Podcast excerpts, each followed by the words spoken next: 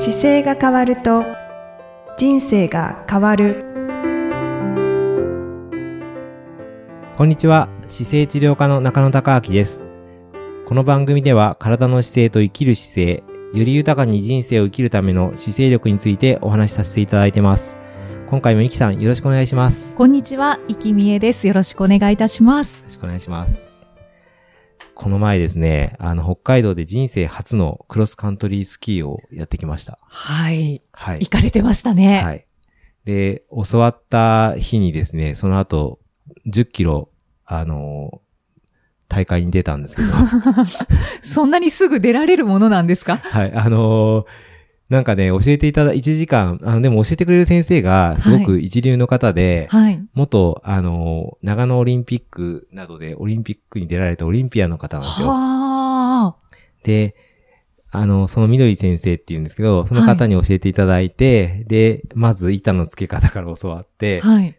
付け方と漕ぎ方と、はいで、前にどうやって進むかって教わって、初めてですものね。そうです、そうです。それで1時間ぐらいレクチャーを受けて、で、30分ぐらい自主練して、はい。で、10キロの大会に出るっていう。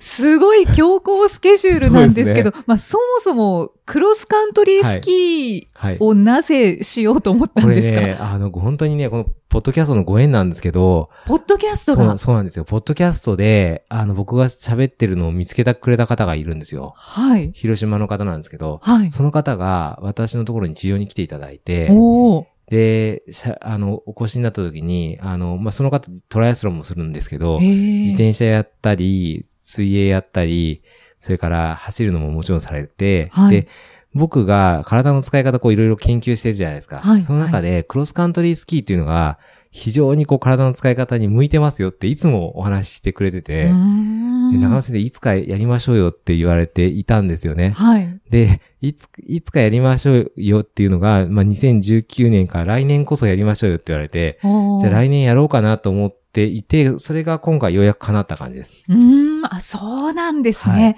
ポッドキャストがはいまずきっかけで、そうなんです、そうです。広島のは方に教えていただいて。そうなんです。それで、ポッドキャスト聞いていただいて、で、僕がこう体の使い方を教えてて、で、スポーツをちょっとやっていて、はいっていうことに、あの、より役立つんじゃないかと、このクロスカントリーが。ああ、その方も一緒にそうです、もちろん。行ったんですはいか。で、僕は、そこのクロスカントリーのスキー初めてで、アルペンのスキーっていうか普通のスキー場でやるスキーは、はい。小学校の頃から、小中高って、冬にはやっぱりスキー行ったりしてたんで、うんうんそそれは滑れなくなかったんですよ。はいで、長野先生スキーできますか？って言われて、あ、スキー昔やってました。でも今やってないですって言って、じゃあそれでスキーで滑れたら大丈夫です。あの、1時間受ければ走れますからって言って。で、このマラソンの大会に、とりあえず、あの、エントリーししてくれて、で、それで、まあ、教えていただいて出るっていうことになったんですけど、うんうんあの、クロスカントリースキーって、まあ、名前はい、ははい。結構皆さん聞いたことがあるかとは思うんですがはい、。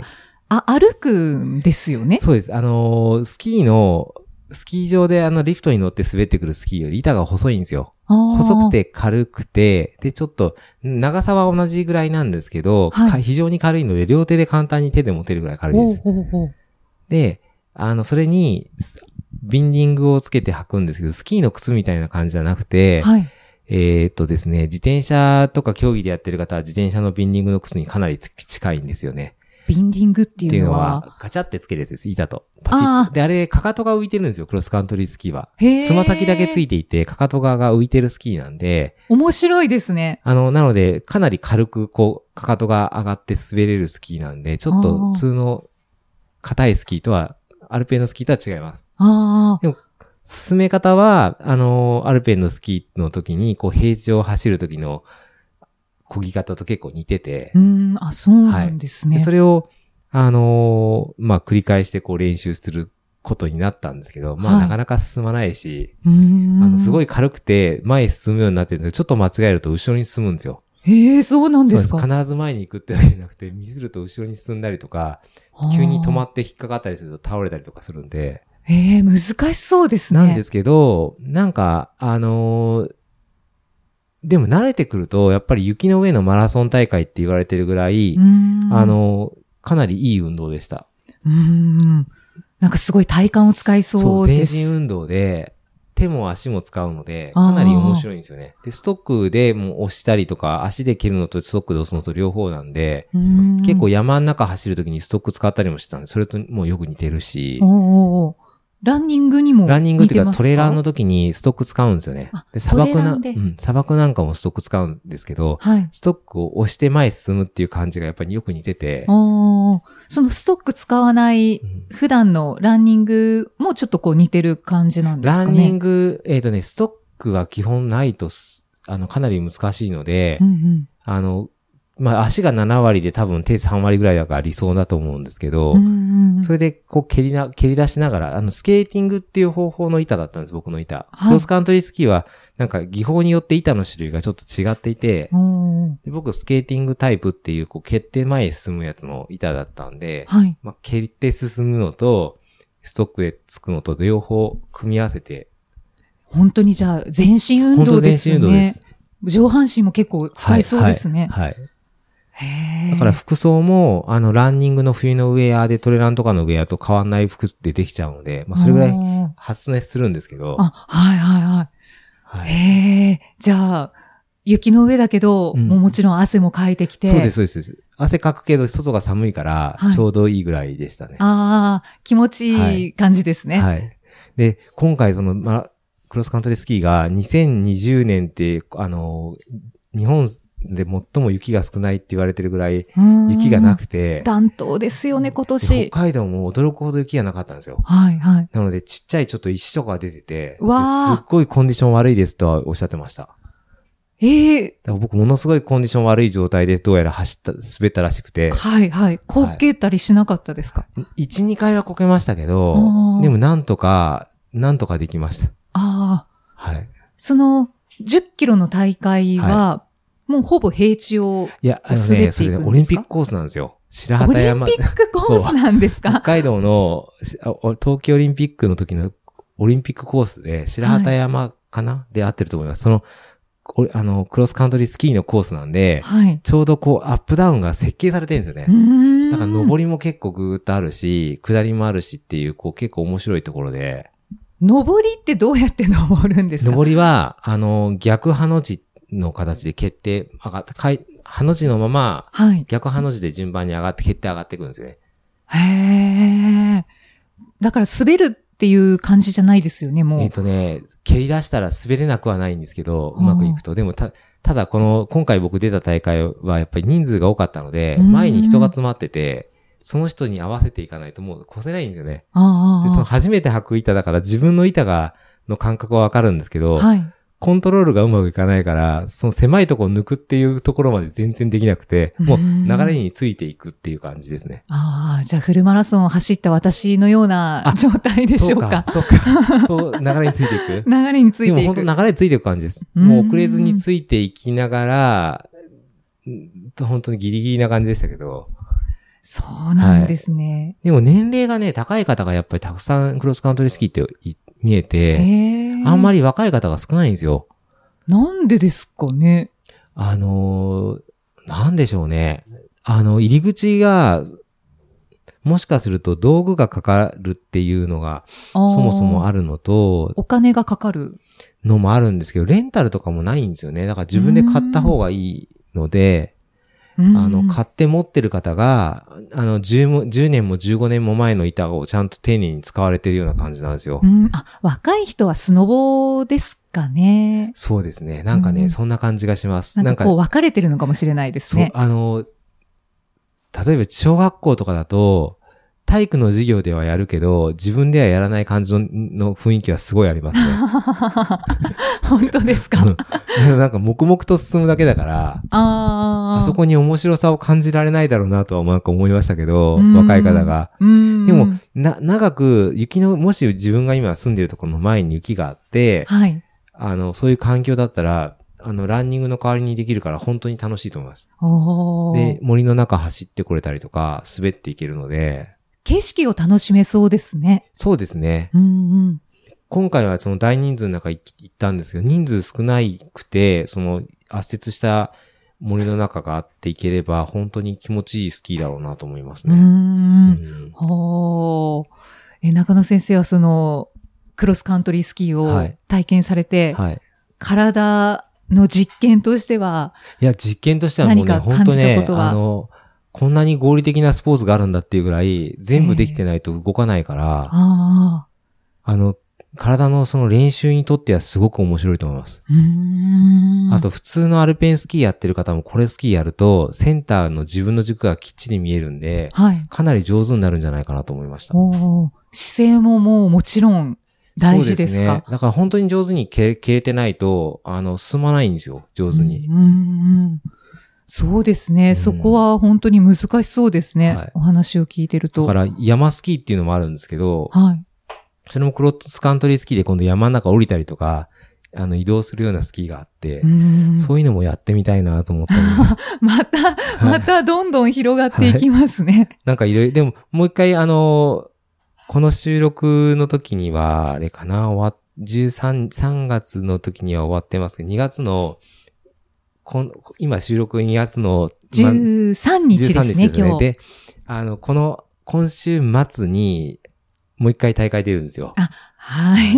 ブログで拝見しましたス。カントリースキーもう一回誘われててそこ出るんで、そこははい20キロあるんですけど、20キロですか、倍だ。美瑛町っていう町でああるんですけど、それに出て、あの、なんかまたこれもね、ご縁で、はい。ポッドキャストの収録をその、この間教えていただいたみどりさんっていうオリンピアの方と、はい。したいですって言ったら、はい。なんかそれが膨らんでいってですね、そこの会場で公開収録をすることになって、100 あの、すべての参加者の方に僕とみどりさんが公開収録しますっていうパ、あの、A4 の紙が配られてるので、えー、お知らせがもう大々的そうなんです入ってるんでにす。よ。だから入ってるから、そこで、あの、この番組の中ではい収録してきたものを、はい。ちゃんと、あの、発表できるという。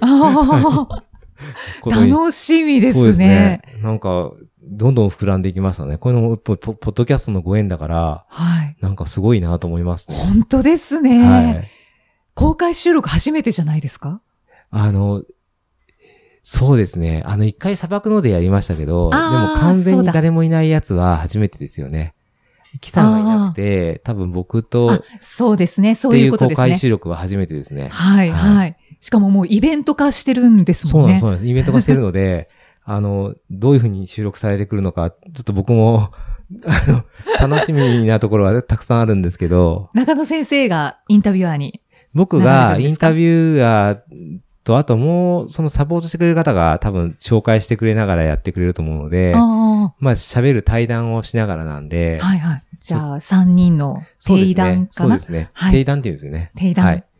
になるとは思います。はい。あこの番組で、あの、無事収録とできたら、あ、はい。あの、載せることがで発発表するので、はい。いや無事じゃなくてもぜひ、配信お願いします。なのでそこでまたちょっとその時は、クロスカントリースキー大会終わった後に、はい。その後そこで、そのオリンピアの方と対談するんですよ。はい、はい。で、そクロスカントリースキーのオリンピアだからやっぱりもうその道で小学校ぐらいからずっとやってる方なんで、ん。なんか僕はまだ24時間も滑ってなくて、やった大会の後に、たクロスカントリースキーの感想を伝えて、はい。姿勢にとってどうかなっていうのをコメントしたりとかするという。そうですね、はい体のことをもうたくさん聞いていただきたいですね。本当ですね。はい。ちょっとドキドキしてきましたよ。そうですね。はいこの時点では今週末ですもんね。そうですね。頑張ってください。はい、ありがとうございます。だからこのなんか新しい種目って、やっぱりやってみると本当に面白いなと思うのでうー、ん。はいそうですね、うんそういうお話を聞くと、うんそうですね。私も何かまた他のチャレンジしてみようかなっていう気になってきますね。もう多分どんどんやっていった方がいいと思いますよ。うんいろいろ。なんかラジオ聞かれてる方もはいそう感じてる方多いんじゃないですか、そうですね。だから今僕、治療室で喋ってる時は、もう今100歳時代は80歳まで、ジョギングできるようになってるといいですよっていう目標を、もういろんな年齢の方にお話ししてて、うんうんうん30代の方なんかは言ってもまあ、まあそうだよねって思うんですけど、60歳ぐらいの方に伝えたときに、そうだ、頑張らなきゃねっていう感じで、60から80って結構20年あるじゃないですか。はい。でも60歳のその時、うん、その時全く運動してないと、走るっていうところがちょっと若干壁があるので、うんそこを順番に崩していって、あの、早歩きができるように持っていったりとか、はい、はい。しながら80歳で走れるようになったら、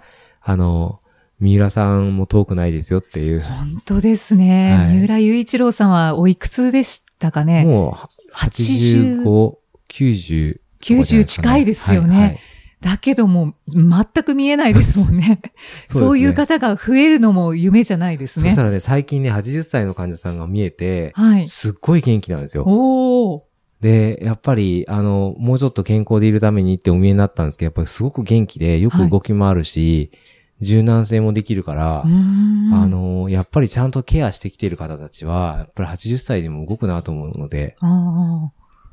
何の診療で来られたんですか？そのたまたまね、腰が痛くてあの、痛めちゃったっていう、あの、結構今、東京で見るときは珍しいんですよね。急に腰痛めてっていうのは珍しいんですけど、はい。僕住んでるところの、あの、管理してくれてる方なんですよ。あ、そうなんですか？腰痛めちゃってっていうので、それで拝見したら、僕いつも65歳ぐらいか70歳ぐらいの方が管理してくれてるなと思ってたら、はい。カルテ見たら80歳だったんですよ。びっくりし、びってくりですね。マイナス10歳以上だったんで、伝えられましたか？はいはい、もちろんもちろん。すぐ驚き、おあの、驚いたこと伝えて、はい。すごい喜ばれてましたけどね。そうですよね。嬉しいですよね。そへーそそんなこともあって、はいなんか80歳で走れるようになるためには、やっぱいろんなスポーツを、こう、かじっていけるようになると、いいんじゃないかなと思って、いろいろ伝えてます。ありがとうございます。これからもたくさんいろんなスポーツに挑戦していただそいうて、ね。はい、はい感想をぜひ教えてください。また、あの、なんかこんなのやったらいいよっていうのがあれば、あの、いただければ頑張ってみたいと思います。そうですね。はいあ、いいんじゃないですか？募集するのいいですね。本当ですねはい。お待ちしてます。今思い切って言ったけど大丈夫なのかな？